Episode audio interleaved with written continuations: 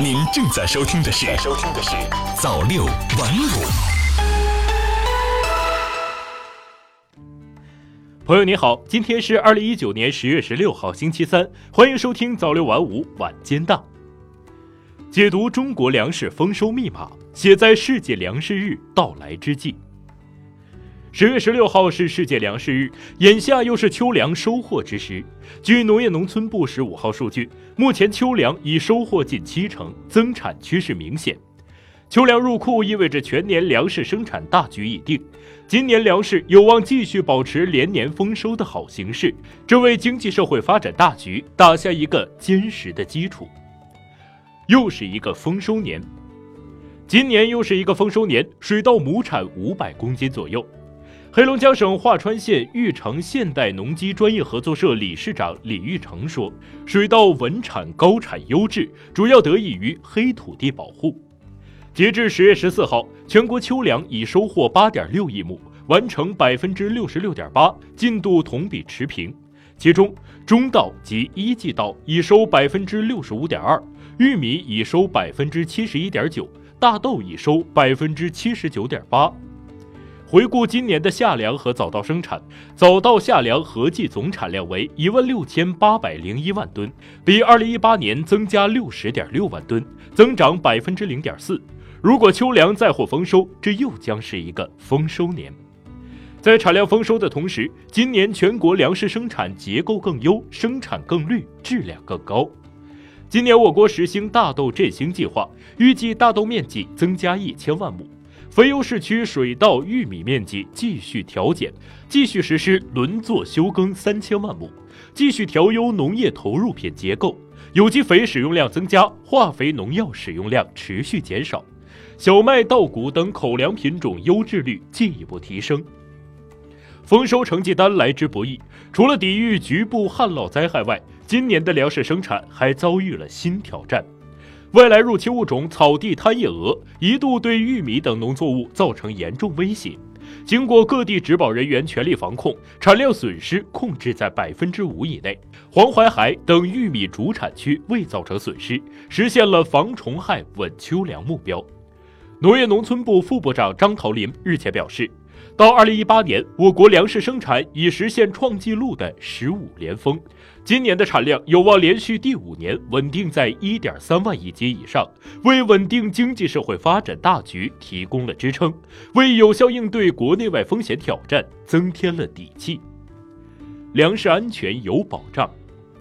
下了几天雨，明天天一晴就可以下地种麦了。连续两年丰收后，河南省上蔡县邵店镇十里铺村的种粮大户陈武臣很有信心。近几天在村里奔波走访种粮大户，帮助开展秋冬种的驻村第一书记宋发起说：“由于国家政策支持，加快土地流转和种植结构调整，农业效益增加，农民种粮积极性明显提高。一分耕耘一分收获。连日来，华北冬麦区和长江流域的农民正忙着播种小麦和油菜，为来年夏粮丰收做准备。党的十八大以来。”我国提出确保谷物基本自给、口粮绝对安全的新粮食安全观，确立了以我为主、立足国内、确保产能、适度进口、科技支撑的国家粮食安全战略。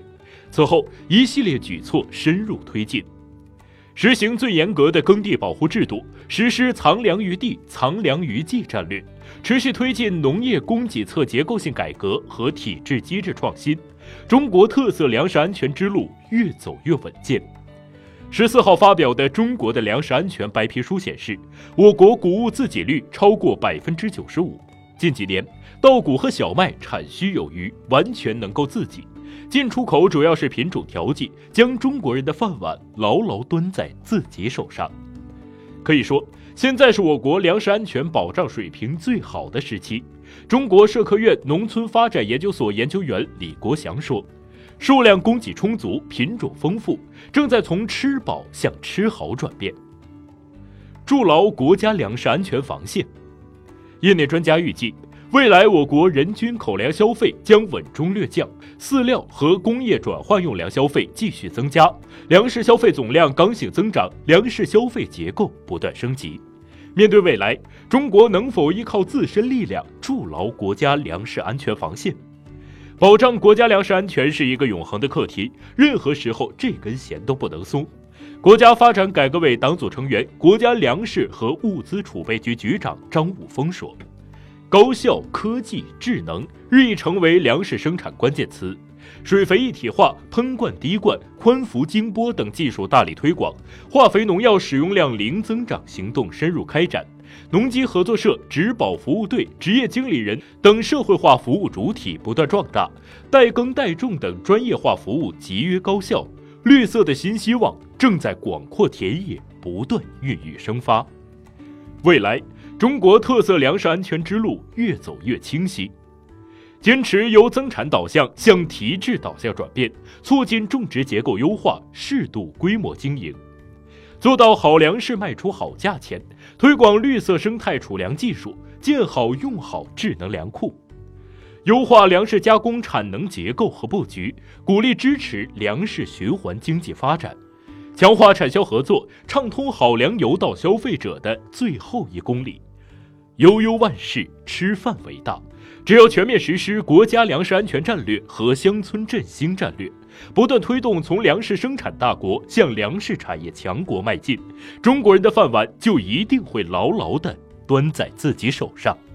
感谢您收听早六晚五晚间档，我是瑞东，我们明天再见。